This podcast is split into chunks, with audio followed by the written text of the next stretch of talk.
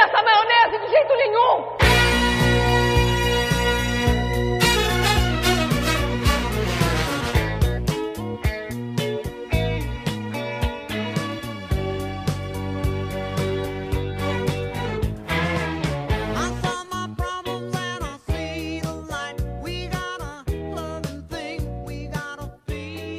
Esse é o podcast. Meu Nome Não É Elisa, podcast sobre cinema, literatura e novela. Eu sou a Jéssica e colaboro para Delirium Nerd e para o Valkyrias, e sejam muito bem-vindos. É, eu sou a Patrícia, trabalho com administração e sempre gostei muito de ver filmes, de ver novelas, então foi uma forma de, como não trabalho com isso, de falar de algo que eu gosto. A gente queria, antes de começar esse segundo episódio, agradecer vocês por terem ouvido o nosso episódio piloto, que é o que é ser fã. A gente está bem contente com as interações no Twitter, com os elogios que a gente recebeu. A gente está muito feliz com, com essa acolhida na Podosfera. E hoje a gente trouxe para esse segundo episódio uma série da Netflix que também é uma das nossas favoritas, que é Grace and Frank.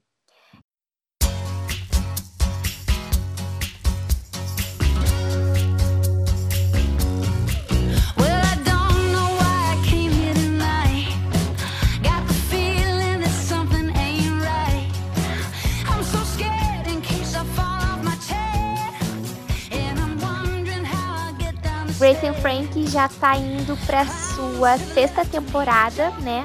A primeira temporada de 2015. E ela conta a história de dois casais, né? É, aparentemente, que é o Sol e a Frank e o Robert e a Grace. E no primeiro episódio, esses quatro personagens estão almoçando e os maridos simplesmente viram para elas e falam que vão se casar e que eles são gays e eles estão pedindo divórcio. É, essa série também ela já foi indicada a algumas premiações. Uh, as protagonistas, né, a Lily Tomlin e a Jane Fonda já foram indicadas, né? A Lily foi indicada quatro vezes ao Emmy e a Jane foi indicada ao SEG Awards, assim como a Lily. E a série foi criada pela Marta Kaufman, que criou Friends, e ela é roteirizada por ela e pelo Howard J. Morris. E para começar esse episódio, vamos falar um pouquinho sobre como a gente começou a ver essa série. Afinal, já são quase seis anos de Grace and Frank e tanta coisa mudou de lá para cá. E então a gente começa mais com isso. Como que como tu começou a ver a série, Paty? Eu comecei a ver a série na época porque eu achei muito interessante uh, a Jane Fonda, que ela já fazia um tempo que não estava fazendo tantos filmes, e a Lily que tem uma, ela é conhecida, mas ela não tem uma carreira assim que, que não sei, podemos dizer aqui no Brasil, ela não é tão conhecida quanto provavelmente ela é nos Estados Unidos. E eu achei muito interessante que a Netflix decidiu fazer essa série, apoiar essa série, que são com quatro personagens que passam dos seus 70 anos. E eu acho muito legal, assim, é, histórias de pessoas mais velhas. Então foi o que me atraiu. Uh, eu sempre lembro que, que a Jéssica até que me indicou uma série chamada Lestango, Lestango em Halifax. Isso, Isso. Que também se centra na história de dois personagens mais velhos, né? Um casal mais velho. E a história se desenvolve a partir disso. E eu lembro que eu gostei muito. Foi uma série que, infelizmente, ela foi cancelada, ela não passa mais. Então, eu acho que foi muito legal a Netflix ter trazido isso para um streaming que, que tem tanta visibilidade. E então foi mais ou menos isso assim que me atraiu na série, fora, fora toda a questão da homossexualidade, uh, dois personagens mais velhos sendo homossexuais, que também não é algo que tu vê muito. Então foram todas essas questões que me chamaram a atenção e eu decidi ver a série. E assim como a Jéssica disse, eu também sou assim apaixonada por ela e e gosto muito de assistir. Eu acho ela muito leve e ao mesmo tempo te faz pensar em várias questões, assim. Eu acho que a Lily ela é mais conhecida pelos filmes tipo Sessão da Tarde, né? Eu lembrei do Cuidado com as Gêmeas, que é um filme que ela faz gêmeas com a Beth Miller, que é muito engraçado. Sim, e é muito bom. E tem o filme também que é The Beverly Hillbillies, né? Que, que ela fez, que é por Sessão da Tarde também, A Família Busca Pé, em português. Então, acho que ela é mais conhecida aqui no Brasil, né, por, por esses papéis. Nos Estados Unidos, ela é uma comediante super respeitada, né, e, e tudo mais. E os motivos que me fizeram assistir a série são bem parecidos com, com os da, da Paty. Eu tenho um apreço muito especial por produções que retratem mulheres mais velhas especialmente porque a gente não tem esse tipo de representação na mídia e quando a gente tem é uma representação um pouco venenosa, né? Eu acho que que por a gente ver muito filme antigo, a gente está muito acostumada a ver as mulheres mais velhas em determinados papéis, né? Que, que é quando, assim, grandes estrelas como a John Crawford, Betty Davis, Barbara Stanwyck começaram a fazer o papel das mães das protagonistas e de repente elas se, simplesmente perdiam a utilidade.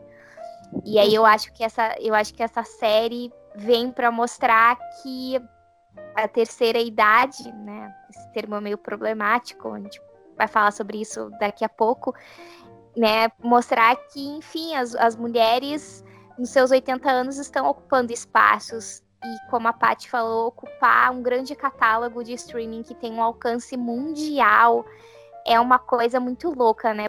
Uh, eu ia citar também, falando sobre pessoas mais velhas, The Golden Girls, né? Que é.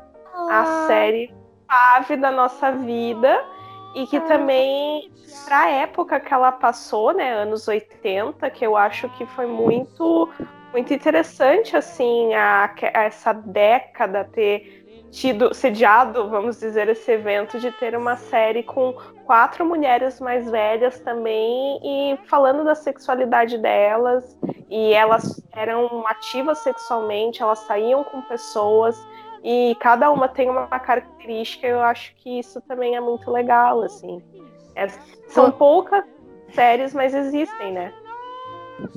Sim, Golden Girls é, nossa, é uma das minhas séries favoritas e, e, é muito engraçado observar que eu acho que agora ela tá ganhando a notoriedade que ela merece.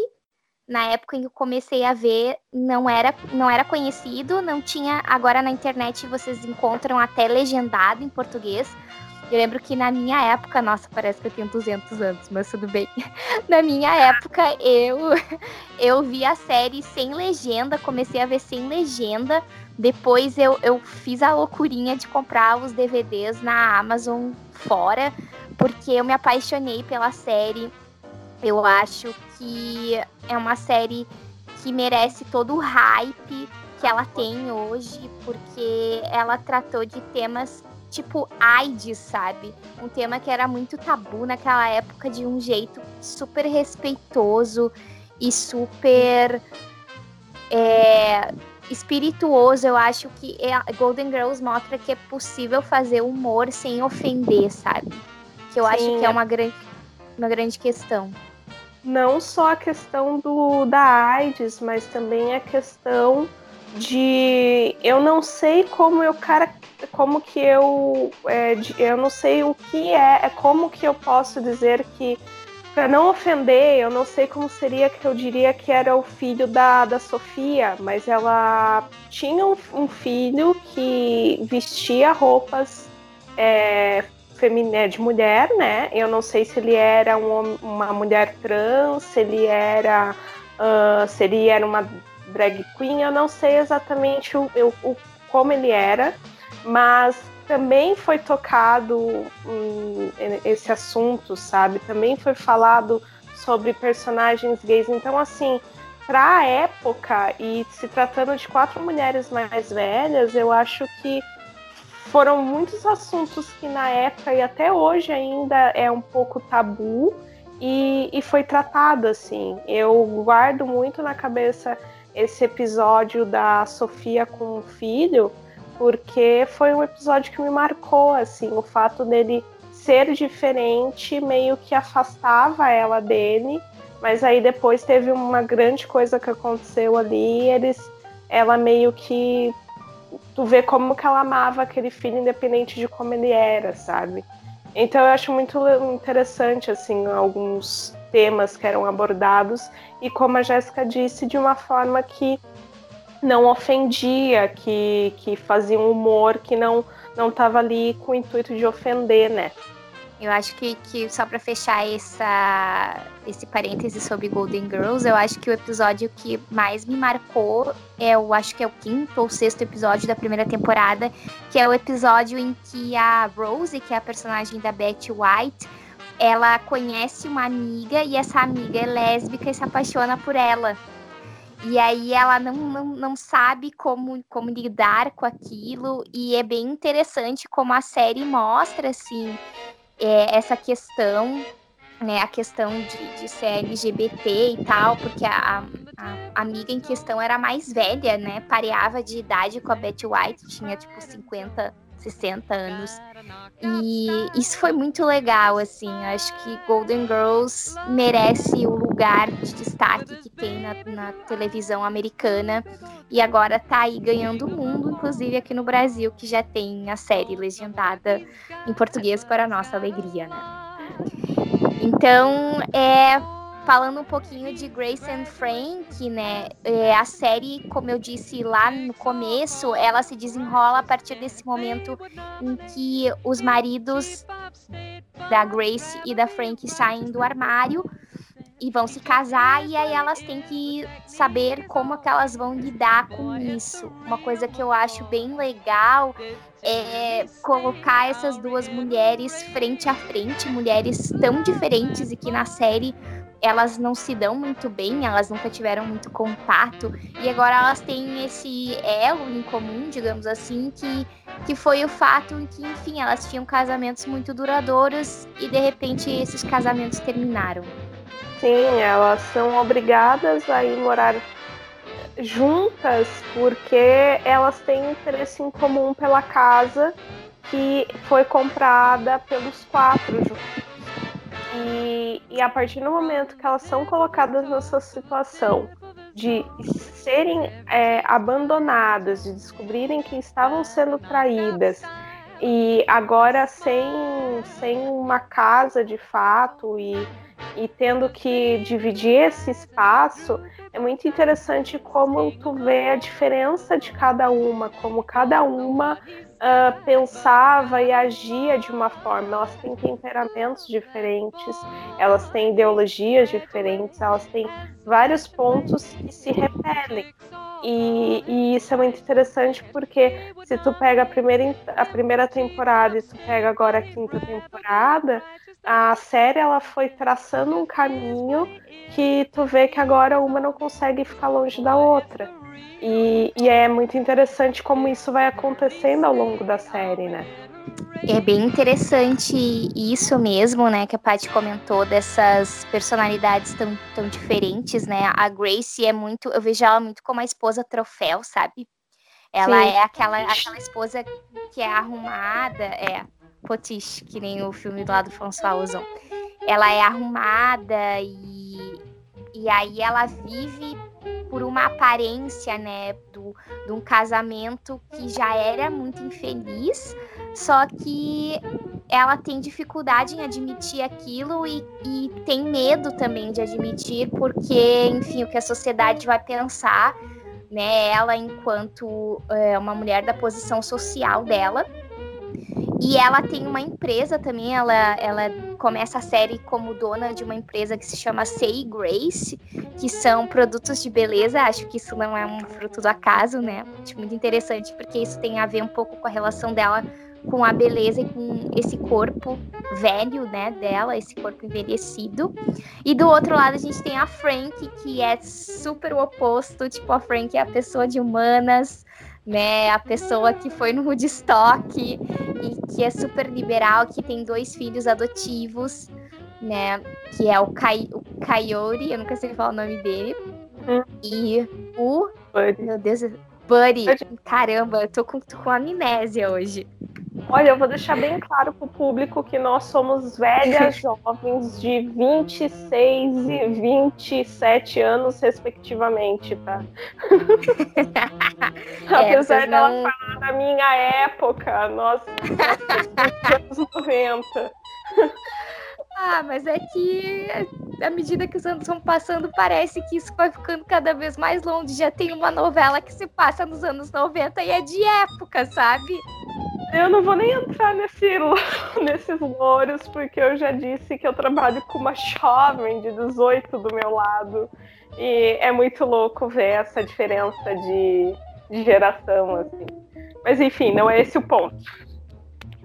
Eu acho que daí tem essa, tem essa relação entre essas duas mulheres que são muito diferentes e nasce um respeito e uma amizade é, entre elas, e isso é muito legal de acompanhar na série, porque primeiro que eu acho que desconstrói aquela ideia de que as mulheres são inimigas, porque caramba, sabe? Elas tinham todos os motivos, eu acho, para serem inimigas. Elas, elas meio que têm uns momentinhos que elas são inimigas no começo da série, né?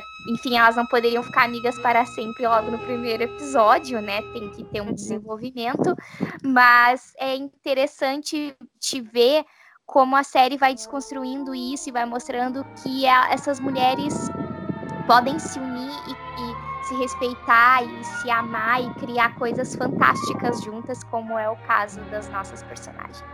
Eu pensando aqui no que tu estava falando sobre a questão da Grace ser uma mulher vaidosa e ser uma esposa troféu, isso me lembra um episódio que o Robert, que era o ex-marido dela, uh, admira ah, é, é um episódio em que eles andam num funeral e a, eles recém tinham se separado, a situação entre eles estava bem, bem complicada porque tem uma questão no meio. O Robert, ele já estava afastado da Grace há um bom tempo. Eles eram casados, mas era como se eles não fossem. Cada um vivia a vida deles. Eles eram uh, muito, muito distantes, assim. E a Frank com o Sol é o oposto. Eles tiveram a família quase que perfeita, assim. Eles uh, tinham esses dois filhos adotivos, eles amavam esses dois filhos, eles sempre foram muito entregues à união da família e eles se amam, só que o Sol é um, homossexual e ele é aquela coisa, apesar do amor que ele tem pela Frank, ainda não é uh, o que ele quer para a vida dele, não é algo que ele sente a necessidade de ser ele mesmo, né? Então é muito interessante que nesse episódio a gente vê como o Robert também usou um pouco é, essa questão da Grace ser a esposa troféu como uma forma dele ficar dentro do armário e mostrar para a sociedade que, tipo, olha, eu tenho essa esposa. Então ele escondia a homossexualidade dele através da beleza da Grace. É, foi uma forma que ele achou de viver no armário todo esse tempo. Porque todo, a gente sabe que é difícil estar no armário assim como é difícil estar fora, né? é, são questões muito, muito complicadas, assim. Mas cada um sabe o momento de ficar do armário ou sair porque leva aquilo, né? Total, né? E, e, o Robert, ele, ele, ele tinha aquele comportamento que eu achava desprezível, que ele, ele dava presentes para agradar a Grace, né? meio que para não ter que discutir com ela questões sobre o relacionamento. Eu lembro de um episódio em que a Grace descobre que ele tinha tipo um depósito de presentes e que ele só pegava aqueles presentes, tipo, ah, briguei com a Grace, vou lá no depósito, vou pegar esse, esse presente e vou dar para ela, sabe? Então acho que isso, isso mostra o quanto esse casamento tava desmoronando, tava vivendo pelas aparências e é bem o que a Paty falou, assim, é, é, totalmente o oposto do casamento do da Frank e do Sol e eu acho que por isso para esse casal é, é, um pouco mais difícil esse processo de lidar com essa nova situação, né? Na, na última na último episódio da primeira temporada tem uma cena entre, entre os dois que é, que é bem sei, tocante e ao mesmo tempo te deixa pensando assim no caráter daquele amor. Eu acho que a Paty sabe a cena da qual eu tô falando, mas eu não vou falar por, por spoilers. E é muito interessante, assim, né? Porque aí tu vê que o casal de humanas, que é o casal que é totalmente fora da curva, é o casal que tem a vida mais, digamos assim, feliz, que deu mais certo, vamos botar bem entre aspas, do que aquele casal que é tipo, ai, família margarina, porque aí a Grace tem, eles têm dois filhos, duas filhas, e aí as filhas são ai, loirinhas, brancas, bem-sucedidas na vida e tal, uma já é casada, não sei o quê.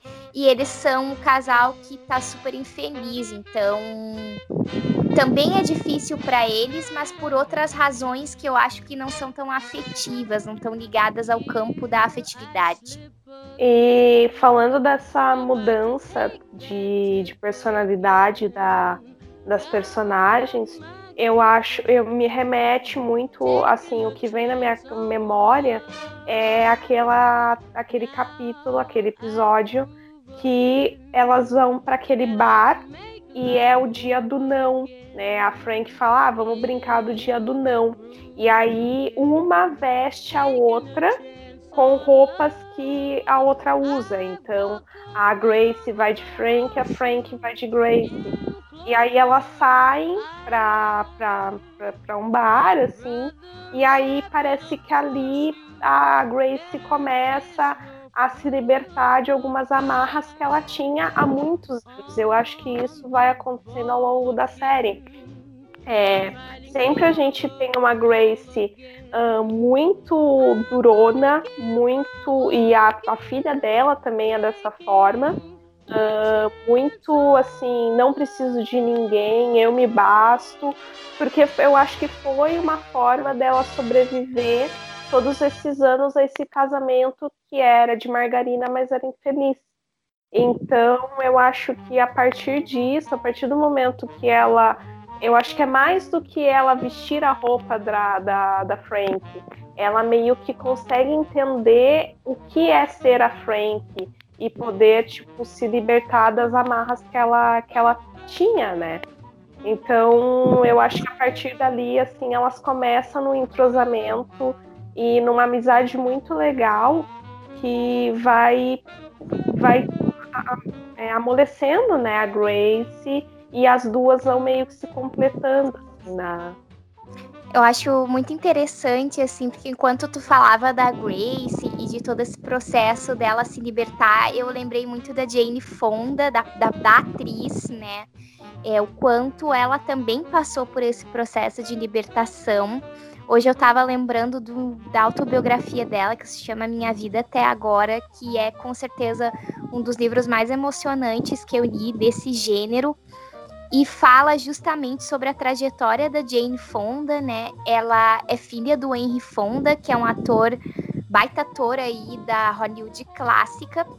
E o Henry Fonda, ele criou a Jane de uma forma, como é vamos dizer assim, muito durona. Ele era um cara muito durão, muito seco, ele não sabia expressar sentimentos. E a Jane, a infância dela foi marcada pelo suicídio da mãe dela, e aí por esse pai que era muito duro e que aí ela tinha que ser dura, né? E aí ela chama isso de cavaleira solitária, ela se auto-intitula dessa forma porque é foi o jeito que ela encontrou de, de ser forte como o pai dela queria. E aí, aos poucos, durante esse livro, a gente vai descobrindo como ela vai se libertando. Nos anos 60, ela conhece vamos dizer assim, não vou dizer o feminismo, porque eu acho que isso veio depois, mas ela conheceu outras formas de pensar, formas mais libertárias, num período em que ela estava vivendo na França, com o marido dela, que era o Roger Vadan, que era um diretor, dirigiu ela em Barbarella. E aí ela, ela conhecia muito, conheceu muitas pessoas assim desse círculo francês, e uma dessas pessoas foi a Simone Signoret, que é uma atriz, baita atriz, amo Soul, que meio que conversava com ela, e, e aí estava bem na época da Guerra da Argélia, toda aquela questão né, da descolonização, de uma visão colonialista, e aí a Simone foi conversava com ela, e aos poucos foi mostrando para Jane uma forma dela sair da bolha dela, porque a Jane foi, foi criada de um determinado padrão nessa caixinha né, da Cavaleira Solitária. Foi, foi na, na pré-adolescência que ela desenvolveu a bulimia, que foi um transtorno alimentar que acompanhou ela durante a vida inteira dela, que eu acho que está muito ligado com esse desejo de ser perfeita e tudo mais. E aí depois ela, a, a Jane vai, vai se percebendo enquanto mulher, né, na, na, sociedade, e aí ela vai percebendo alguns comportamentos do Vadan que são completamente inaceitáveis, porque o Vadan era o típico esquerdomacho que, nossa, sou muito libertário, mas que dentro de casa, na esfera privada, fazia coisas horríveis, assim, privava ela de, de algumas, de certa forma, sabe?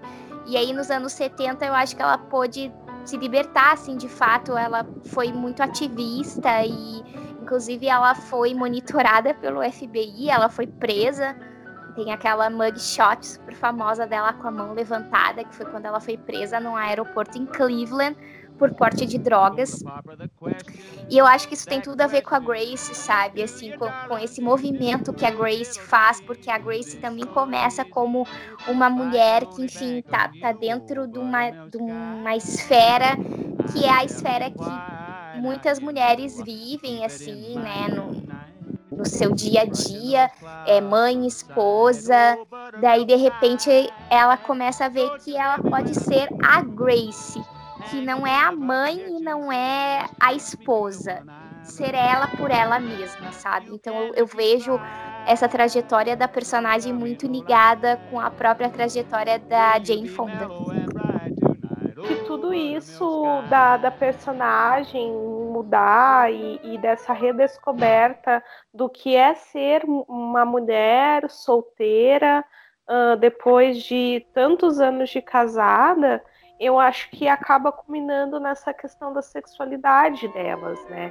Elas é, estão solteiras, ambas uh, estão ainda lidando com o que é estar sem os seus parceiros ali do lado, e de repente elas começam a se ver interessadas por algumas pessoas, e desde o primeiro da primeira temporada elas começam a ter relacionamento no meio da, da série, eu acho que é no, na terceira temporada, se eu não me engano, elas criam um, elas criam uma empresa que são de vibradores e voltados para a terceira idade, né, para o público mais velho, uh, baseado em toda uma questão é, pessoal, né, de uma situação que envolveu a Grace porque a Frank incentiva ela, uma mulher mais velha, a se masturbar.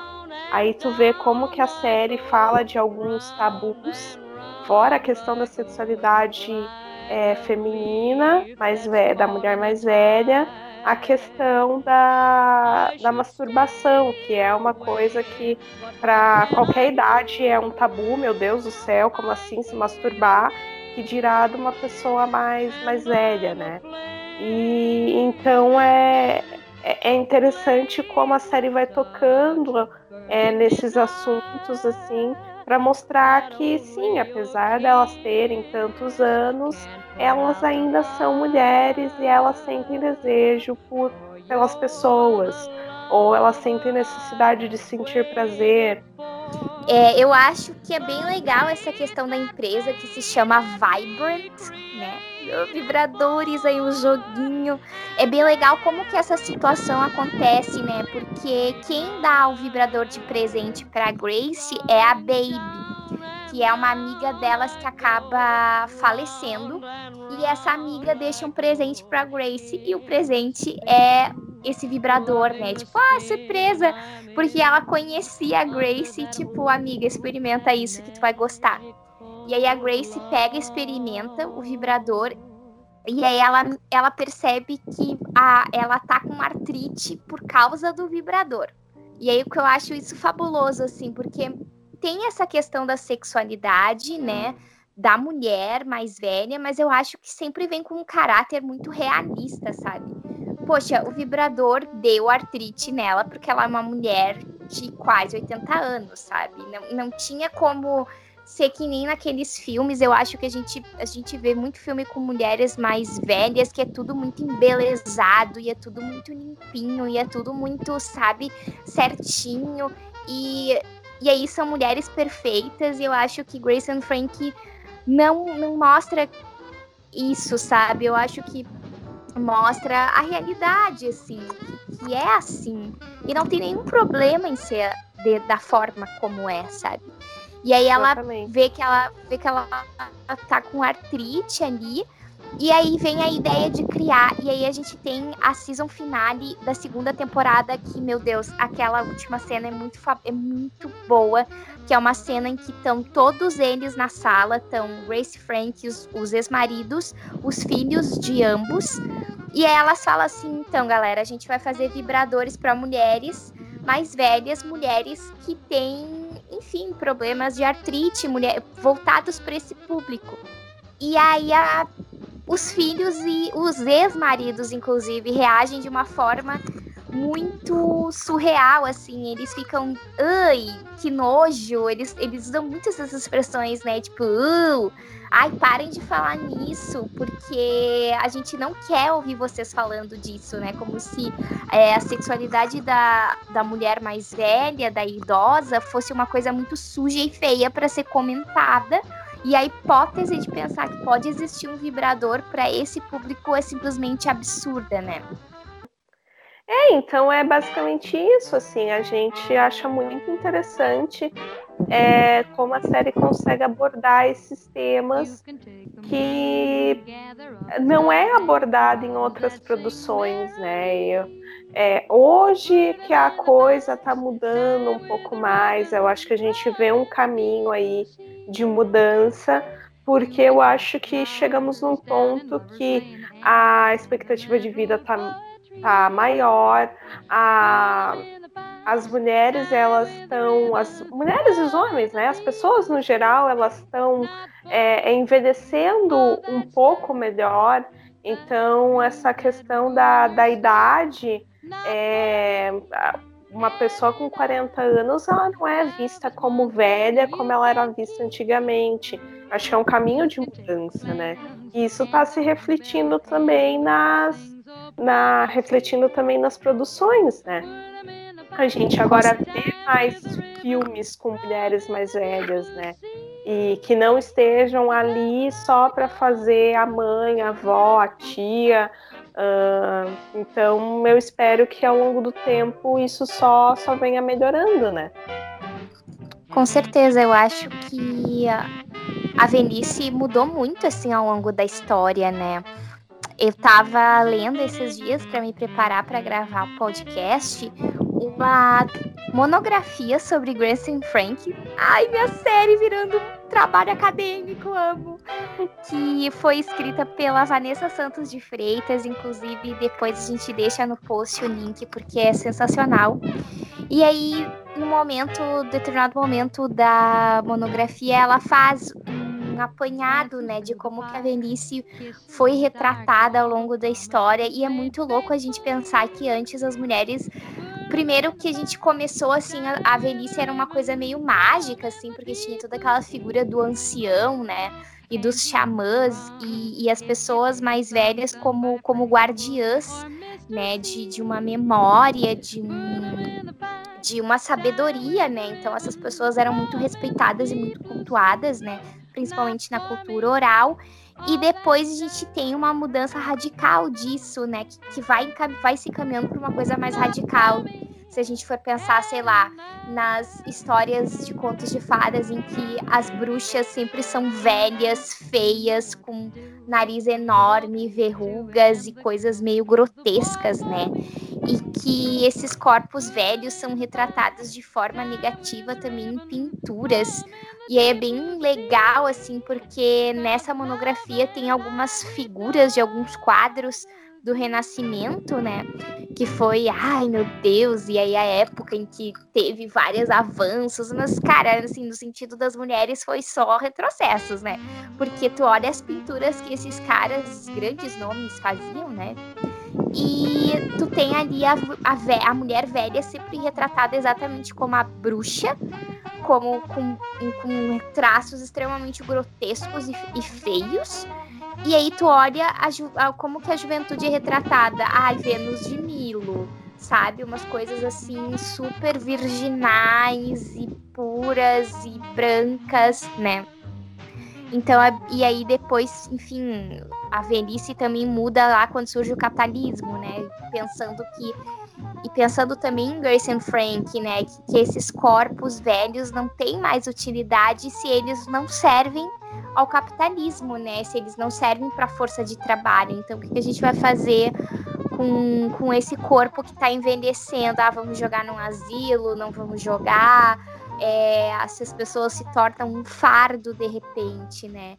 Então, eu acho que, que Grace and Frank está trazendo um retrato da velhice de uma forma mais legal e que vai bem de encontro, assim, né, ao que, ao que se tá vivendo essa expectativa, né, eu, eu tava olhando uns dados aí, e daí, segundo o Globo, o jornal Globo de 2015, a população idosa vai duplicar em 2050 e vai triplicar até 2100. Não, 2100. Não, ela vai duplicar em 2050, desculpa. Eu é que escrevi errado aqui.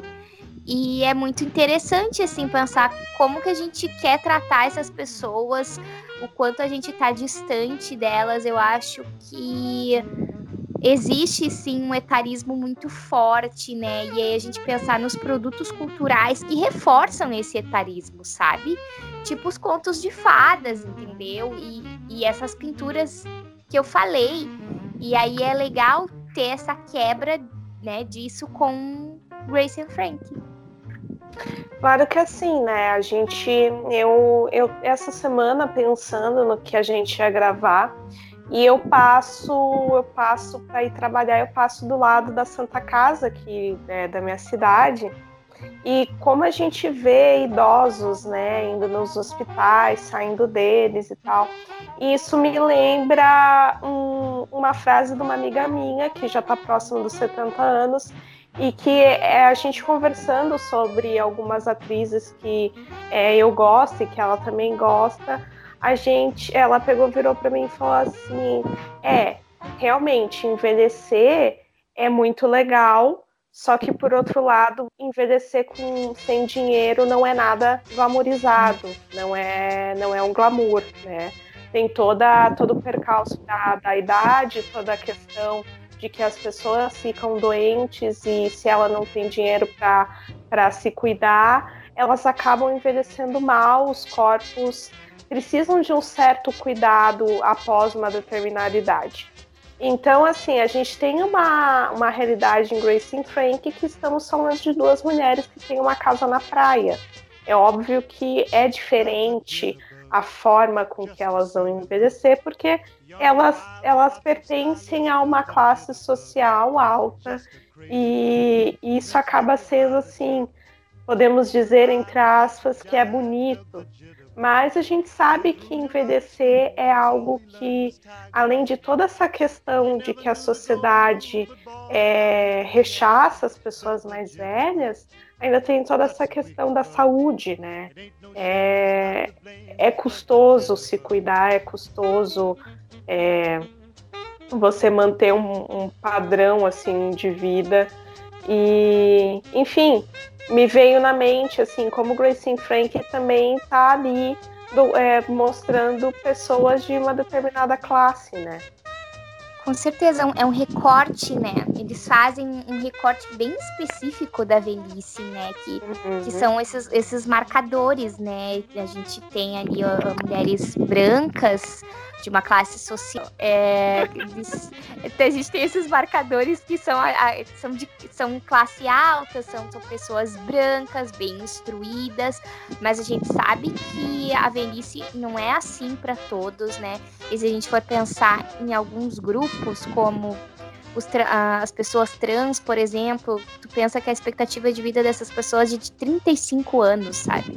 Então, assim, é, é é muito radicalmente diferente desse recorte que a gente está falando. Mas o, isso não invalida a importância de Grace and Frank. Eu acho, eu acho muito legal, assim, mas eu acho que a gente sempre tem que pensar em que tipo de recorte, né? Em que tipo de velhice está se mostrando, né? Porque ainda que aqueles corpos eles, eles sejam de uma certa forma marginalizados porque eles são velhos, não são mais jovens, essa coisa toda, eles ainda são corpos brancos, né? Então eles ocupam uma posição diferente assim na sociedade, né? Que, que é diferente de envelhecer para as pessoas que são negras, né? Exatamente. É bem, é, é bem diferente, né? É, é, é, toda aquela. É meio que o, o feminismo branco e o feminismo negro, né? São, são, acaba tendo vertentes diferentes, apesar de um, de, um, de um ponto comum, porque mulheres negras são mais, é, enfim, marginalizadas do que mulheres brancas, né? Então. É... Não, eu tava, ia concordar contigo. é, enfim, então é, é algo que assim, claro, a gente, a gente não pode deixar de esquecer como a banda de verdade toca, mas para uma mídia que sempre está ali cultuando a juventude, a importância de Grace and Frank é assim, é 100%, né? A gente precisa ter histórias que mostrem é, pessoas mais velhas, né? E eu acho que o mais legal, assim, é ver como o público, um público diverso abraçou essa série, né? Eu tava lendo uma entrevista com a Marta Kaufman, e aí ela fala que muitas pessoas, são muito jovens, são fãs dessa série, né? Nós somos um, somos um caso aqui, né? Uhum. E o quanto isso é legal, né? Tipo, a Miley Cyrus, por exemplo, é fã de Grace and Frank. E ela regula de idade, eu acho, conosco, assim. E aí isso mostra como as pessoas elas estão se propondo a ter um, um, olhar diferente sobre sobre a velhice, né? E sobre e sobre a homossexualidade é, na terceira idade. Então isso é muito legal. Acho que isso, como a Paty falou, reforça ainda mais a, a, importância de Grace and Frank, né? E também acho que a gente não pode esquecer que a velhice também é uma questão de gênero porque a gente está aqui falando sobre tarismo e tal, e uma das grandes discussões que eu e a Paty a gente tem. Infelizmente, a gente não gravou esse podcast no dia que a gente teve uma, uma conversa super legal, mas a gente vai tentar resgatar alguns pontos dela aqui para vocês. Que foi, enfim, uma conversa, um ponto que eu levantei quando eu escrevi uma crítica para Denirium Nerd da quarta temporada da série, sobre a velhice ser uma questão de gênero também, né? Porque o corpo feminino ele perde o seu valor, né, depois de um tempo, depois que acaba o período fértil da mulher, né, depois que ela já começa a ficar com rugas e, e varizes e todo tipo de coisa, ela simplesmente perde seu valor ali na, sociedade e as pessoas começam a invisibilizar né, essas mulheres. Eu acho que tem uma cena dessa da série que ilustra muito bem isso, que é uma série uma série, que é uma cena, desculpa, eu acho que é da segunda temporada, se não me engano, que é uma cena em que elas estão num supermercado e a Grace começa a chamar o cara do caixa a fazer sinal para ele, porque ela quer, ela quer alguma coisa, só que o cara tá conversando com uma mulher mais jovem, uma mulher escultural, né? Enfim, e ele nem tá ali pra ela. E ela começa a chamar, chamar, chamar. E aí tem uma hora que ela se irrita e ela vira para ele e fala assim: escuta, eu me recuso a ser invisível. Você não vai me atender? Como assim? E aí ela fica muito revoltada, né? E aí ela fala para Frank depois: "Eu não quero ser invisível". Porque eu acho que e aí tem é, o que é simbólico nessa cena é que tá ali a mulher mais jovem e tá ela, que é uma mulher de quase 80 anos, e ela está sendo invisibilizada. Elas, né, estão sendo marginalizadas, ninguém quer ouvir elas, assim. Então, eu acho que isso é muito importante a gente pensar também. Que é uma questão de gênero, eu acredito que a série retrate a velhice delas de uma forma diferente que a dos homens, né? Sim, é. Tem a gente a gente ficou um tanto quanto irritada com a quarta temporada de Grace and Frank, porque é, eu acho que nunca foi tão claro como a velhice dos homens e das mulheres é, pode ser diferente aos olhos da sociedade.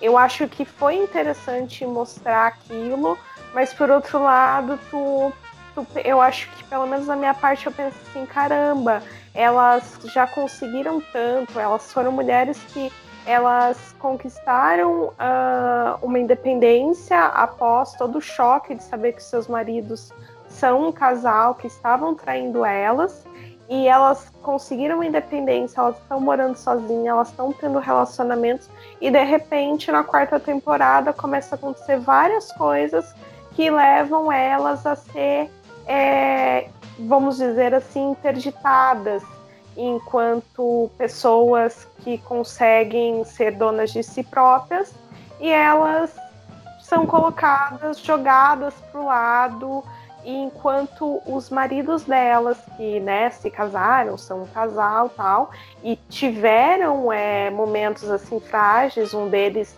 é, tem, tem um AVC, então assim, sempre tem esse, esses percalços da idade, essas doenças que aparecem e tal, só que enquanto isso, os dois, por ser um casal, eu acho que são vistos de forma diferente, assim, ah, um tem o outro para cuidar, assim, então eles estão pensando em o que, que eles vão fazer com o relacionamento deles.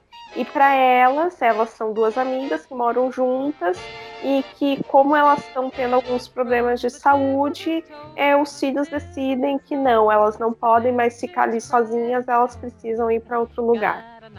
E aí a gente vê essa diferença, né? O, é, de tratamento, assim, por parte dos filhos perante a velhice do, dos pais, né? Do, do pai e do caso das mães deles.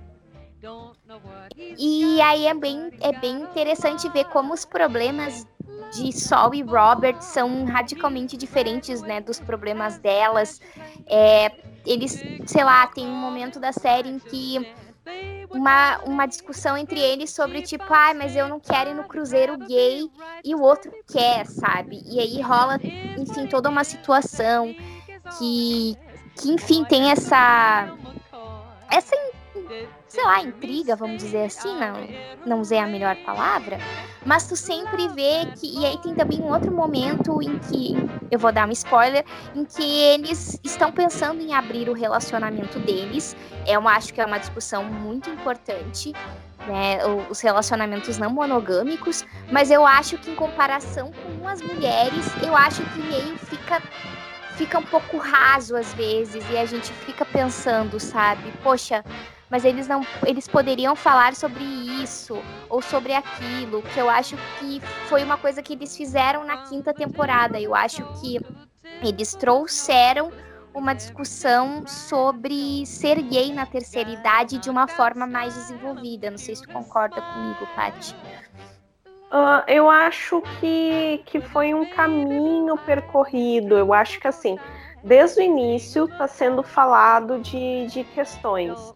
Então, assim, eles saíram, são, eles saíram do armário, eles decidiram se casar, eles uh, atuaram em, em, em, uma peça composta só por, por homossexuais. É, eu lembro que teve uma temporada que eles estavam se envolvendo na, em uma manifestação porque teve toda aquela questão do protesto contra essa peça de teatro. Então, assim, que eu acho que dentro do, do que eles puderam colocar ali de atuação, é, tipo, dos gays dentro da série, eu acho que eles colocaram. Porque é aquela coisa, né? A série é Grace e Frank, e elas são as protagonistas. E eu acho que eles, como personagens secundários, eles não ficam atrás. Eu acho que é bem inteirado, assim, a, a história deles com a delas, né? Mas, assim, é, eu acho que. Eu não sei até que ponto que daria para desenvolver um pouquinho melhor a, a, a história deles. Eu, eu sempre fico me perguntando se precisava ter mais alguma coisa, que nem na quinta temporada, o que me, o que me irritou é que eles simplesmente morreram com essa história do relacionamento aberto. Eu acho que eles colocaram um plot muito interessante para fim de temporada, de quarta temporada, e eles não sustentaram essa ideia na quinta, eles simplesmente usaram aquilo só como um clímax pro, pro fã ficar ali um, um ano pensando naquilo, quando volta a temporada eles morrem com o assunto. Então, acho... isso é o que mais me irritou assim na história deles. Eu acho que Grayson Frank faz muito isso, né? Ele joga alguns plots e não desenvolve. Fiquei pensando na irmã da Frank. Gostaria muito que isso tivesse sido desenvolvido. Tá, elas tinham ali um problema entre elas. A gente ficou sabendo qual era o problema. Mas depois, sei lá, sabe, os personagens eles eles somem. Eu gostaria que não fosse tanto assim, porque o que, que, que, que eu percebo que Grayson Frank faz? Ele pega, a série pega, bota umas participações especiais, tipo RuPaul e a Lisa Kudrow. E aí é só, parece que é um chamariz, entendeu? Porque são pessoas muito famosas. As pessoas participam de dois ou três episódios, depois nunca mais. E eu entendo a dinâmica, porque são participações, afinal de contas. Mas por que não, então, trazer esses outros, desenvolver esses outros plots, trazer, sei lá, a irmã da Frank, por exemplo, sabe? toda uma outra coisa em vez de dessas participações que às vezes me parecem um pouco desconectadas da série, não sei, sabe? É, a participação do RuPaul para mim eu acho que foi a, a, mais conectada de todas, porque sei lá, o RuPaul ele fica, eu, eu amo o RuPaul, as, as, nós assistimos RuPaul da Drag Race e tipo ele apareceu ali dois episódios e para mim, poderia ser qualquer outra pessoa fazendo aquele personagem. Não me acrescentou nada na série, sabe? Eu acho que é, foi legal ter visto ele ali, não sei o quê, mas até que ponto precisava daquilo? Sendo que tem um RuPaul, sabe? Poderia usar ele de uma forma diferente. Ou não sei, é, o que me deixou chateada também na, na última temporada, todo aquele plot do bar, que a gente não entrou nesse ponto ainda, é, mas já vou trazer ele até, da questão da, da diferença é, da, da diferença etária de gays mais novos e gays mais velhos, né? E o gosto é que cada um tem, mantém, como é difícil essa interação da nova e da velha geração. E, e ali a gente tem isso acontecendo, porque o Robert ele faz essa, essas peças de teatro e num dado momento ele sugere uma ele sugere uma história para o diretor e o diretor coloca um personagem mais novo para fazer o personagem principal.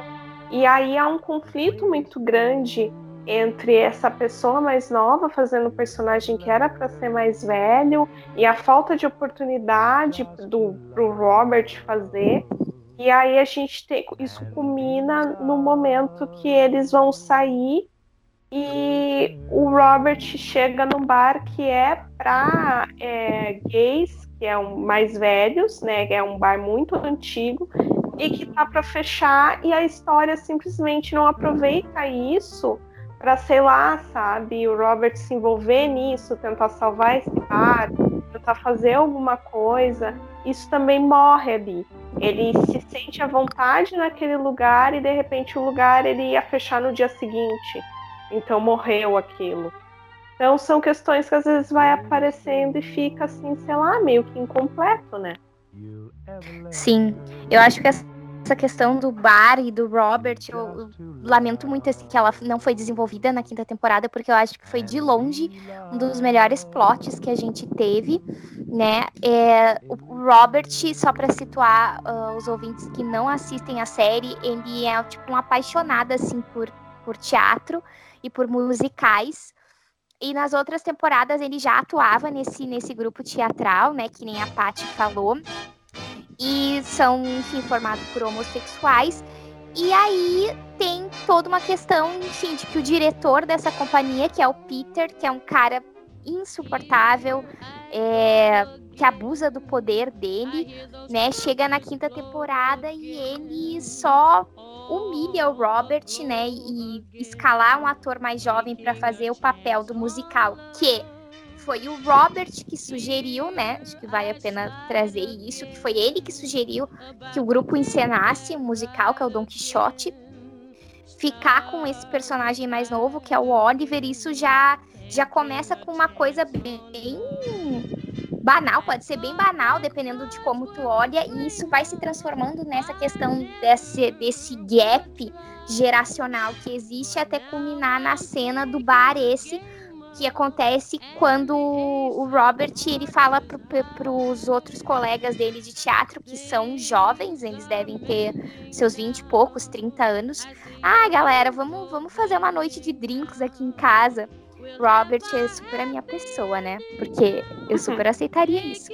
Mas aí acontece que os, que os outros integrantes falam: ah, não, a gente, a gente vai na boate ver a Kesha cantar. E aí ele fica, tipo, com uma cara de what the fuck is Kesha, que é muito engraçada. Uhum. E aí ele olha pro sol, assim, e o sol, tipo, faz com os lábios, você vai. Porque o Robert tava com uma certa dificuldade para se inteirar naquilo ali, né? E aí ele tá, tudo bem, eu vou. Antes acontece até uma cena que, que, eu acho que mostra, uma certa forma, um etarismo, ou essa diferença de faixa etária, que é quando o Robert ele cita um ator mexicano que se chama Fernando Rivas, e todo mundo fica olhando para ele do tipo, hã? Não conheço. E aí ele olha pro Peter, que é mais velho, deve ter o quê? Seus 40, 50. E ele fica tipo, não, eu não conheço. E aí ele reforça esse gap de idade, esse etarismo, né? E aí o Robert chega nessa boate e antes dele entrar na boate, ele vê assim, bah, cara, isso não é pra mim. E ele vai parar nesse bar com gays que, né, regulam de idade com ele. E é muito legal. E aí tu fica, poxa, mas podia, isso podia ter sido desenvolvido porque isso é muito legal. Porque eu acho que, que, que tem uma certa dificuldade nossa em entender, às vezes, é, o que, que era ser LGBT antigamente, né? Do, de, de muito, acho que do que esses dois personagens, né? Mais o Robert, eu vejo, carregam, é muito, eu acho que fruto do, do, contexto em que eles cresceram, né? Tipo, se for pensar que eles foram jovens dos anos 50 e 60, que era tipo ícones da masculinidade, né? Marlon Brando e Rock Hudson. Então tem tudo isso influencia na maneira como esses personagens se comportam, né? E aí a série. Exato. É mais legal, né? Ironias da vida, né? Rock Hudson e Tyrone Power, que eram grandes ícones da masculinidade dos anos 50, eram gays dentro do armário, inclusive o Robbie. É, eu lembrei do como que, que a gente teve alguns momentos, né? Aqui no Brasil em, de novelas e eu lembrei a gente falando da sexualidade da Grace e da Frank, eu lembrei da Natália naquela naquela novela Amor à Vida, ela tendo um relacionamento depois dos seus 80 anos e ela chegando em casa e falando eu transei que tem uma cena é, essa cena é muito interessante porque a quem fazia a filha dela era a Suzana Vieira, tinha o Matheus Solano como Félix, todo mundo conhece o Félix. E os dois fazem uma cara de tipo, what? Como assim, sabe? Minha avó dormiu fora de casa, ou minha mãe dormiu fora de casa, e além disso ela transou, sabe? Então. E funcionou. É... E funcionou, porque ainda tem esse adendo e funcionou e vai funcionar outras vezes. Então, assim, é muito interessante como a gente não está muito preparado para essa sexualidade é, da, da pessoa mais velha, né? E, mas aí também tem outro adendo nessa história. A Natália fez esse personagem e depois ela fez Babilônia, e aí a gente vê como a sexualidade de duas mulheres mais velhas não é aceita de forma alguma. Vide o boicote que teve na novela por causa disso. Então, é, também tem essa questão, né? A envelhecer é uma questão de gênero e é uma questão de, da sexualidade da pessoa. Se ela é. A pessoa já é, é rechaçada porque tá. A mulher já é rechaçada porque ela, tem, ela tá tranquila com a sexualidade dela e aí, se ela for mais velha, é pior. Se ela for lésbica, é pior ainda, né? Com certeza. Eu acho que, que dá pra, no caso da Natália e essas duas personagens, dá pra ver muito pela reação do público, né? Porque quando ela fez essa novela do Eu Transei, que ela fez a Bernarda, que fazia par com o Lutero, que era o Ari Fontoura, eu lembro das pessoas comentando: ai, que fofos! Ai, meu Deus, melhor casal, ai, amor na terceira idade. E aí a gente vê como que, nossa, quando ela fez a, a, a Estela em Babilônia, era, nossa, velha safada, não se dá o respeito, né? E um, um, um nojo por aquele corpo envelhecido que, que protagonizou um beijo com Fernanda Montenegro. Pior ainda, é aquela coisa, né? A Natália, ela é uma pessoa que ela é muito conhecida pelo rosto dela. As pessoas não sabem o nome da Natália. Então a Natália ela ficou conhecida como a velha que beijou a Fernanda Montenegro. Ainda tem esse PS que a gente dá risada, mas é muito triste porque é, eu, eu acho que não, porque depois ela fez uma personagem é, em um outro lado do paraíso que também depois ela foi para a glória dela, né? Porque ela ajudava a mocinha na novela então meio que não prejudicou de forma alguma a carreira dela, mas ter feito a Estela, né?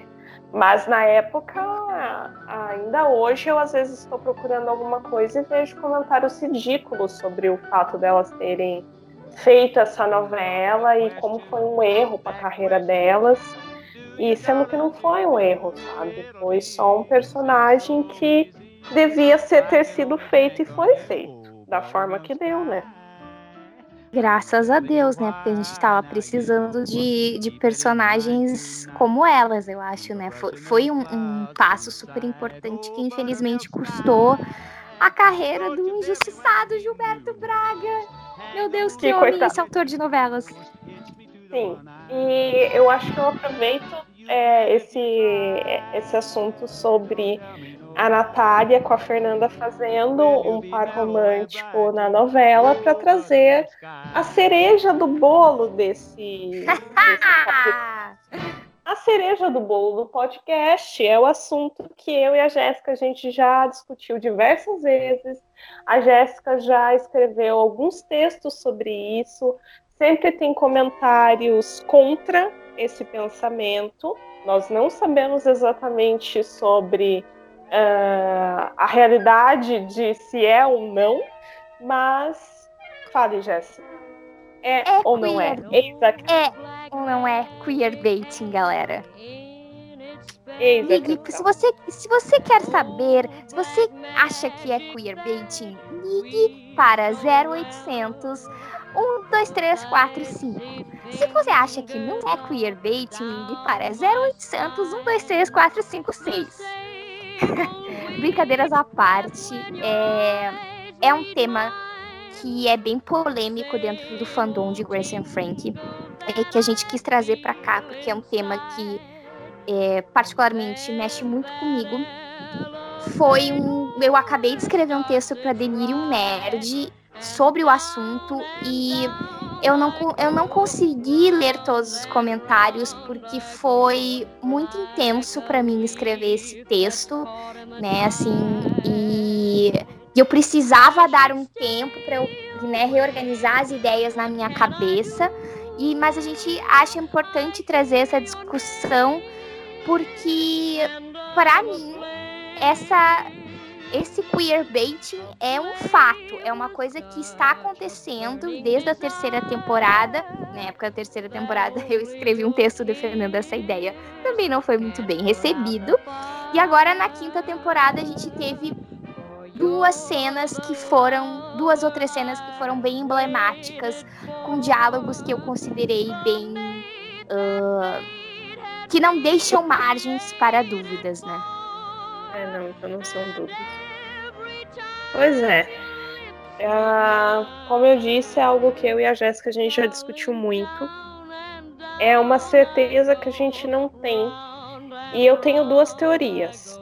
Ou é queerbaiting, ou. Uh, ai. Ou é queerbaiting, ou eu não sei o que, que eles estão fazendo da vida deles, sinceramente. Eu acho que é bem complicado porque assim, eu eu vejo elas muito próximas desde que elas aceitaram que nós vamos morar juntas, é, nós temos que dividir este esta casa. Aí elas começam a gostar uma da outra é, assinasse uma amizade muito grande entre elas. A gente vê como elas são inseparáveis. E eu não quero ser a lésbica chata que não pode ver duas mulheres muito próximas é, e já achar que elas se amam, porque isso pode acontecer no nosso imaginário, mas eu não quero pautar minha opinião nisso. Eu só sei que assim, desde eu acho que da quarta não, da terceira temporada, que existem algumas cenas que eu posso interpretar elas como sendo um tipo de fanservice. Porque a gente tem muitas pessoas que chipam as duas. Isso é um fato.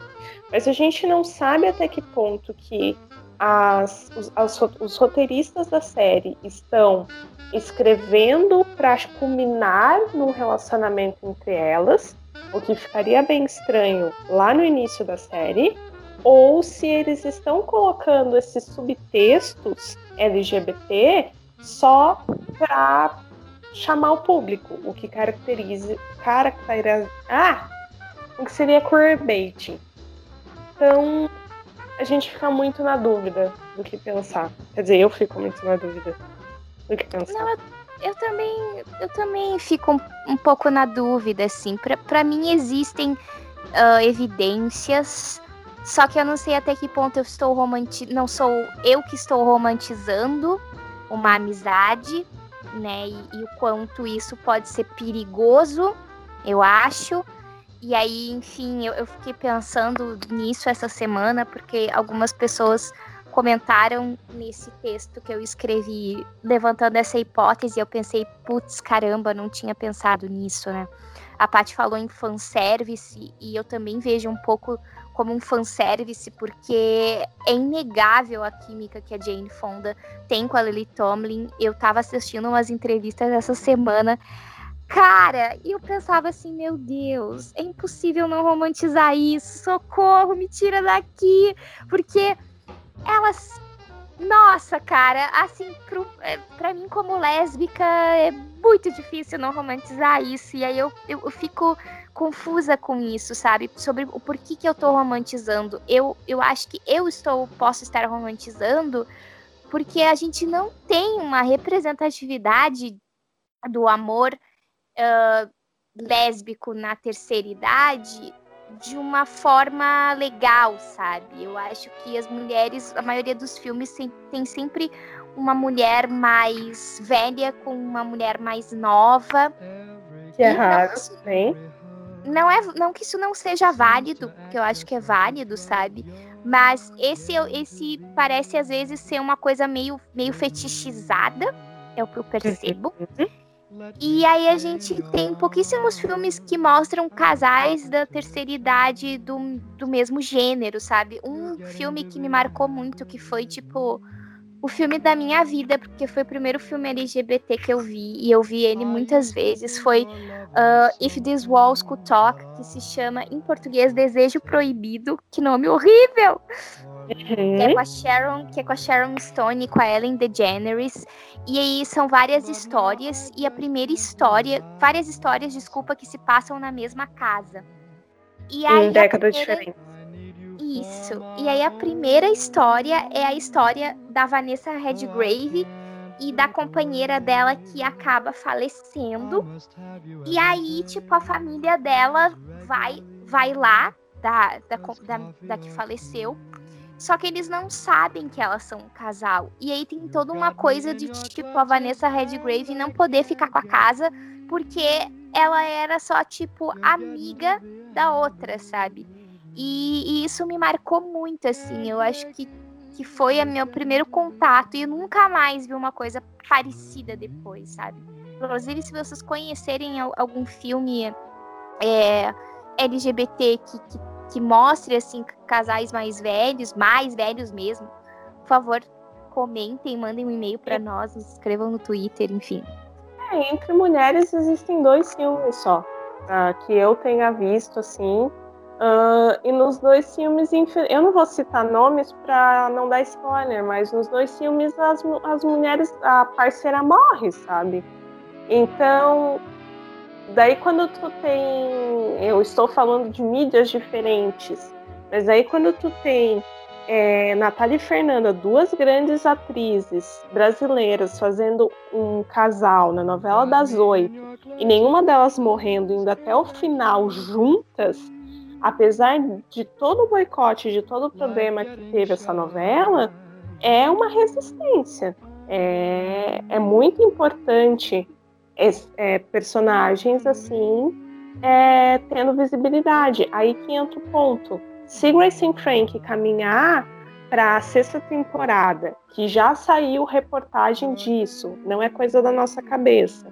Antes de sair a quinta temporada, o ano passado, saiu uma reportagem falando que provavelmente na quinta temporada elas teriam um relacionamento, o que não aconteceu nessa temporada, mas a gente teve textos escancarados da de uma amiga, a, amiga delas que morreu, aquela mesma que deu vibrador, o vibrador para Grace, que a gente citou antes, uh, aparecer e falar que você está apaixonada pela Frank. Isso não, eu não vejo como interpretar isso de outra forma. Apaixonada é uma palavra ah. que, né? É uma, uma palavra... palavra forte. Sim, é uma palavra forte, é uma palavra que é Exato. difícil tu tirar outra interpretação dela. Então, assim, eu acho que se chegar na sexta temporada e nada acontecer, infelizmente a gente está sendo feito de trouxa há seis anos. E aí sim, vai ser muito curvent, porque a gente vai ver que, ou vamos supor que acabou a série e nada aconteceu, a gente está vendo subtextos LGBT ali a série inteira e nada acontece. E aí a gente se questiona até que ponto que isso não está sendo usado para lançar só mais uma temporada, né? Isso, essa reportagem da qual a Paty falou é do Glamurama, do dia 3, do 3 de fevereiro de 2018. E o título é Olha Elas, Grace and Frank poderão viver romance na quinta temporada da sitcom. E aí, enfim, fala aqui que, que a Marta Kaufman é, né, teria meio que já, já teria uma ideia da trama que viria à mente, né? Que é essa amizade poderia se tornar algo mais. Então, eu acho que, como a Paty falou, tem muita coisa apontando para isso, né? Eu acho que a partir do momento em que a Babe usa a palavra, usa a palavra, não, desculpa, usa a expressão be in love, que é, é estar apaixonado, pô, isso é muito forte, sabe? É, eu também não consigo ler isso como ah, você você tá apaixonada pela sua amiga num sentido de ah, você admira a sua amiga e, e, e essa coisa. Eu vejo como tá apaixonada amorosamente, né? Um relacionamento, um amor romântico aí. E eu acho que isso fica mais evidente quando a gente passa para outra pra cena no dia seguinte, que é quando elas vão embora do retiro em que elas estão, que a Grace, né? Tudo isso aconteceu durante um retiro em que as personagens estavam. E aí elas estão no carro e a Grace liga o celular e ela recebe uma mensagem do ex-namorado. E aí ela fala para Frank: "Ah, Frank, eu recebi mensagem do fulano". E a Frank fica: "Ai, amiga, nossa, maravilhoso, não sei o quê". E a Grace, gente, a cara que essa mulher faz, ela fica olhando para frente e pensando assim: Hum, é, tipo, ela não fica feliz, sabe? Tu vê que ela não tá feliz com aquilo. Que, que tem alguma coisa que eu acho que justamente o que a amiga dela falou, que tá ali na cabeça dela, sabe? Como se a amiga aparecesse para dizer: olha só, procurou durante esse tempo todo por, uh, por uma coisa que tava na tua frente, sabe? E aí eu acho que ela fica pensando muito sobre aquilo, né? Sobre isso. A gente vai ter que colocar um, um spoiler bem grande quando a gente publicar esse, esse podcast. Mas a gente vê o fim da, da quinta temporada. A, a gente tem um episódio que são elas pensando como seria a vida delas sem uma na vida da outra, o que eu acho bem emblemático. E aí, no fim da temporada, a gente tem as duas se encontrando e, diz, e a Grace conta pra Frank que ela casou com esse namorado. Só que daí, antes dela fal ela falar isso, ela diz assim: Ah, eu não consigo ficar longe de você e não sei o quê.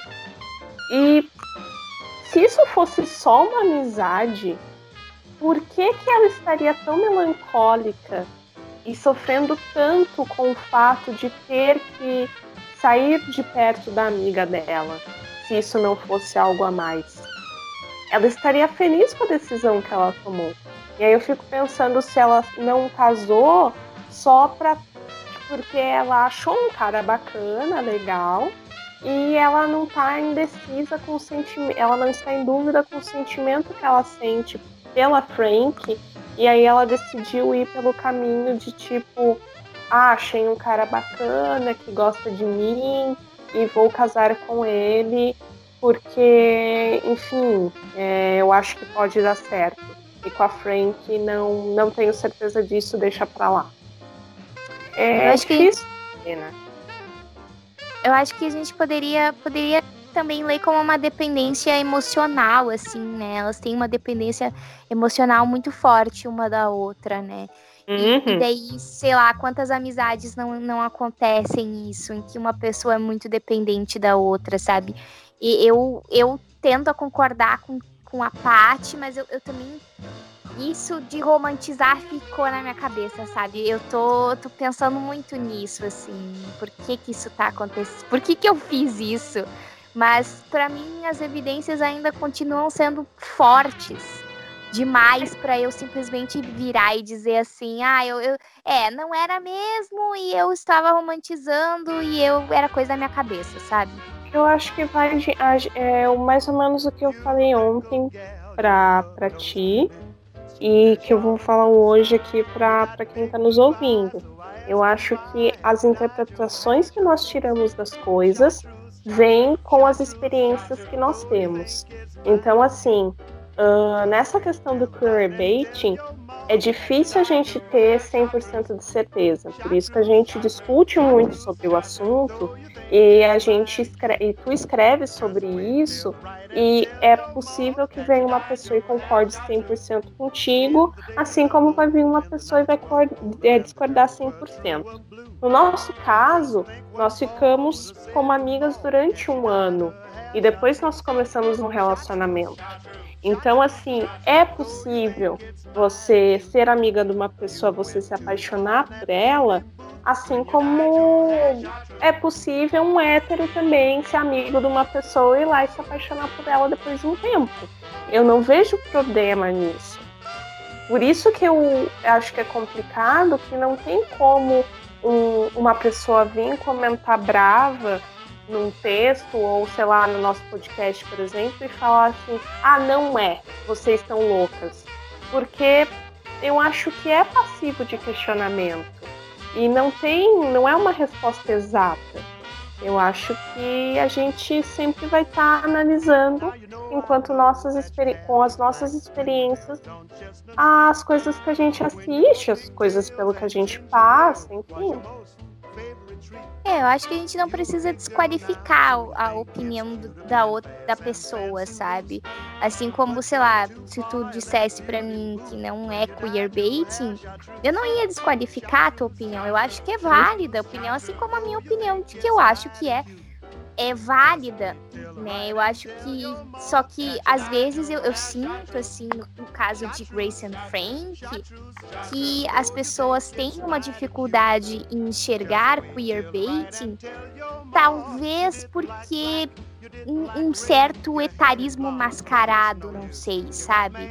Do tipo, tudo bem, as pessoas enxergam que Sol e Robert são um casal, porque está dito desde o começo que eles são um casal. Mas no caso delas não, sabe? E aí eu fico me perguntando quando não é um, um certo, sei lá, um certo etarismo velado, sabe? É, é, eu, outro, ponto, é outro ponto que dá para analisar, porque aí depois eu, eu vou trazer de novo Teresa e Estela. A, a gente não viu a comunidade se movimentando e defendendo esse casal como defenderam outros casais da novela das oito que eram mais jovens, ou até de outras novelas, ou de outros filmes, ou de séries. Então, assim, o que foi Teresa Estela para a TV brasileira? Ela foi, ela passou como um vento e ela e meio que aquele casal ficou como o, a culpa da, da, de Babilônia ter tido a menor audiência de todos os tempos, porque é, foi mais forte o discurso é, homofóbico do que a comunidade defendendo aquele casal. Então é algo que me chateia muito, porque a gente tem isso, a gente tem um etarismo presente até dentro da comunidade LGBT.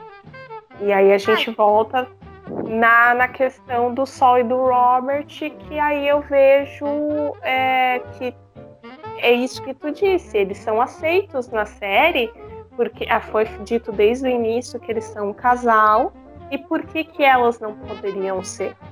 Né? Por que, que a gente tem que defender a ideia de que não, elas são só amigas e, meu Deus do céu, não, elas não podem se relacionar. É, eu acho que que é passível de muitas análises, assim, né?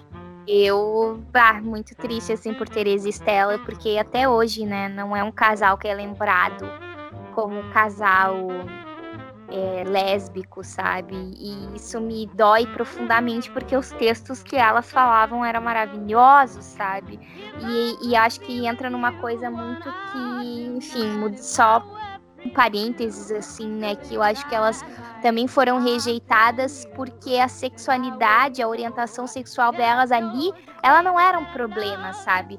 Tava posto, elas eram casadas há 30 anos, elas tinham um filho é, adotivo, beleza, uma era advogada, outra tinha um antiquário, e isso mostra de alguma forma que, tipo, os LGBTs, né, os LGBTs velhos, eles têm uma vida, tem uma vida para além disso. E eu acho que daí Babilônia foi um flop nessa questão, justamente por isso, sabe? Porque mostrou que é uma coisa possível. De, e, e as pessoas têm esse têm certos imaginários em relação a nós, sabe? E aí, tipo, as narrativas, que, que, as narrativas sempre têm que passar pelo coming out, sabe? Pelo sair do armário. E aquilo não era uma questão para elas, porque elas já tinham saído do armário nos anos 70, sabe? É, é um movimento que a gente vê no cinema também. É, a maioria dos filmes retrata a, a lésbica nova, jovem, e a saída do armário. Então, é, é, e aí tem toda a questão de que às vezes é muito fetichizado e é muito mostra muito corpo, mostra muito várias cenas de sexo e Assim, não que não tenha que, que mostrar, mas é que acaba, se tu pegar uma lista de filme, a maioria dos filmes é assim, segue uma fórmula. E aí, quando você é uma lésbica, você quer ver histórias que te representem. Estela e Teresa me representa muito mais do que um filme de uma lésbica saindo do armário, porque nós já passamos por essa fase.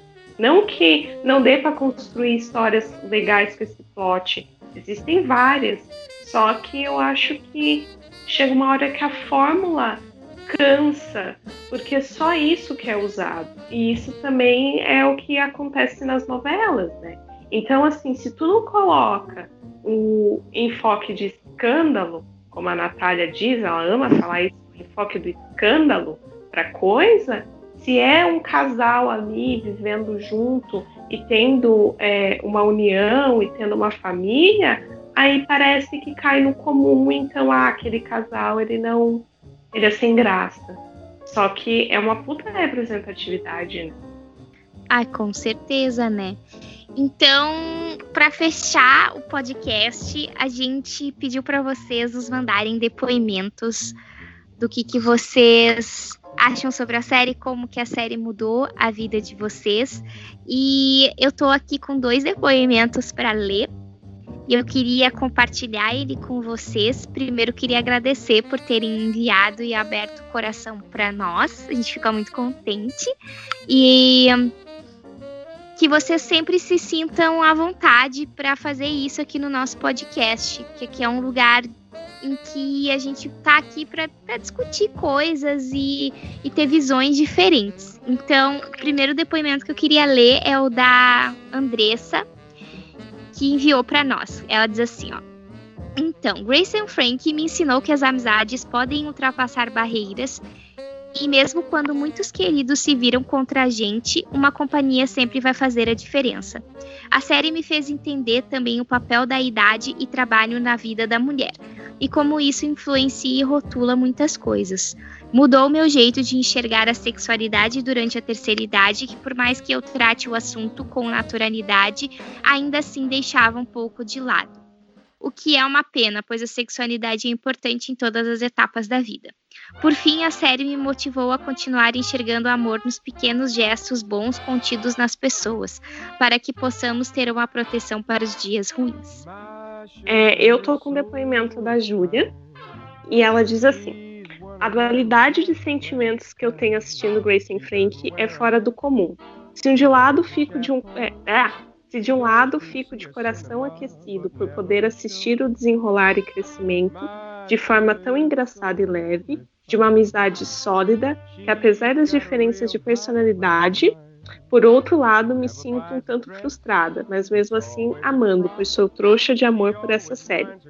Com a, as nuances românticas que, dia, que, os diálogos possuem, principalmente as salas da Frank, nuances essas que ainda mais a, a, ainda mais aparentes nessa última temporada, e que nos levam a ter uma ideia de que elas nutrem um sentimento que vai além da amizade, mas isso nunca se concretiza.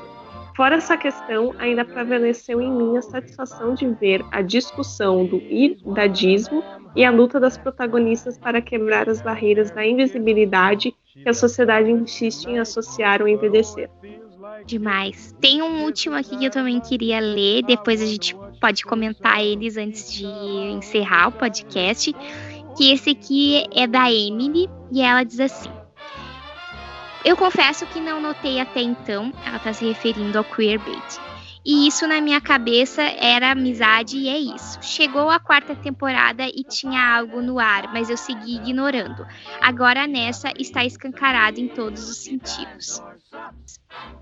E aí ela diz que isso pode acabar sendo bom ou ruim. E depois de ver algumas cenas, eu lembrei da existência do queerbaiting e como isso estraga tudo sempre ainda mais em uma série como essa, que a leveza e a maneira com que eles lidam com situações deixa tudo melhor. Então a gente tem aqui três depoimentos bem, acho que emocionantes e bem emblemáticos, né? Eu acho que Grace and Frank trouxe muito isso da, da questão da idade e o quão isso é importante e positivo, sabe? Para nós, enquanto mulheres, porque a gente vive numa sociedade obcecada com uma beleza. E a velhice é sempre muito temida, porque, tipo, nossa, tu vai ficar feia e enrugada. Meu Deus do céu. É. E, e, mais que isso, né? Eu acho que foi muito importante ser a Jane Fonda, porque a Jane Fonda ela tem esse padrão de beleza da mulher alta, esguia, loira, branca. E é, é interessante que desde o início da série a gente vê que ela, ela é a mulher dentro do padrão, mas ela não é perfeita. Tem, logo no início da série tem aquela cena dela balançando o, o braço dela, a pele do braço. Aí um pouco mais pra frente tem uma cena muito bonita dela com o namorado, dela tirando os cílios postiços, limpando o rosto, tirando a maquiagem. Então, assim, e aí tu sabe que ela, é, depois pesquisando mais, tu sabe que ela teve bulimia. Então é sempre aquela questão do a custo do que e de que que a pessoa ela é está dentro daquele padrão, né? Então acho que foi muito importante ser a Jane Fonda desconstru, desconstruindo algumas coisas, né? Com certeza, eu acho que também tem uma importância da, da, da importância da Lily Tomlin também, que também. é uma mulher lésbica mais velha, tipo, ai meu Deus, que mulher que é casada com a Jane, né? Não a Jane Fonda, outra Jane. é, outra Jane. A, outra Jane. É, há muitos anos elas formam um casal lindo e é muito legal poder ver isso também, né? Um, um ícone do, da comédia, né, da televisão, é uma mulher lésbica na terceira idade, sabe? Então eu acho que isso é muito positivo e esse é um dado que muitas pessoas não sabem. Muitas uhum. pessoas não sabem que a Nili Tomlin é lésbica e eu acho que isso super deve ser um conhecimento assim geral, porque isso é muito importante e muito emblemático, né, para série. Sim, ela ela tá há 40 anos, se eu não me engano, com a esposa dela. E ela, assum, ela se assumiu nos anos 70. Então é muito tempo. E, e, é muito interessante ela ter esse protagonismo também na série, né? As duas, cada uma representando uma coisa e então é bem importante assim essas duas atrizes estarem em frente de uma série que está no Netflix, né? Com certeza. Eu acho que a gente vai ficando por aqui, né, Paty? Falamos Sim, muito. A gente já falou duas horas. Coitada, não ouvir a gente. Ah, ouvintes, ouçam até o fim, porque vai valer a pena. Coloca isso então, a gente, início, a gente vai ficando... A gente vai ficando por aqui. Eu quero agradecer a companhia de vocês. Mais uma vez, também agradecer a receptividade. É, se vocês curtiram o nosso podcast, vocês podem nos localizar, nos seguir no Twitter, é elisapodcast. Também estamos uh, no Spotify, estamos no iTunes, porque somos chiques, e em mais outros uh, seis agregadores de podcast, cujo nome, cujo nome, cujos nomes não vou lembrar agora, mas vocês podem acessar o nosso perfil no Anchor é anchor.fm traço, meu nome não é Elisa, tudo junto e sem acento, e nos encontrar no seu agregador de podcast favorito. Muito obrigado pela companhia. Obrigada, pessoal. Até a próxima.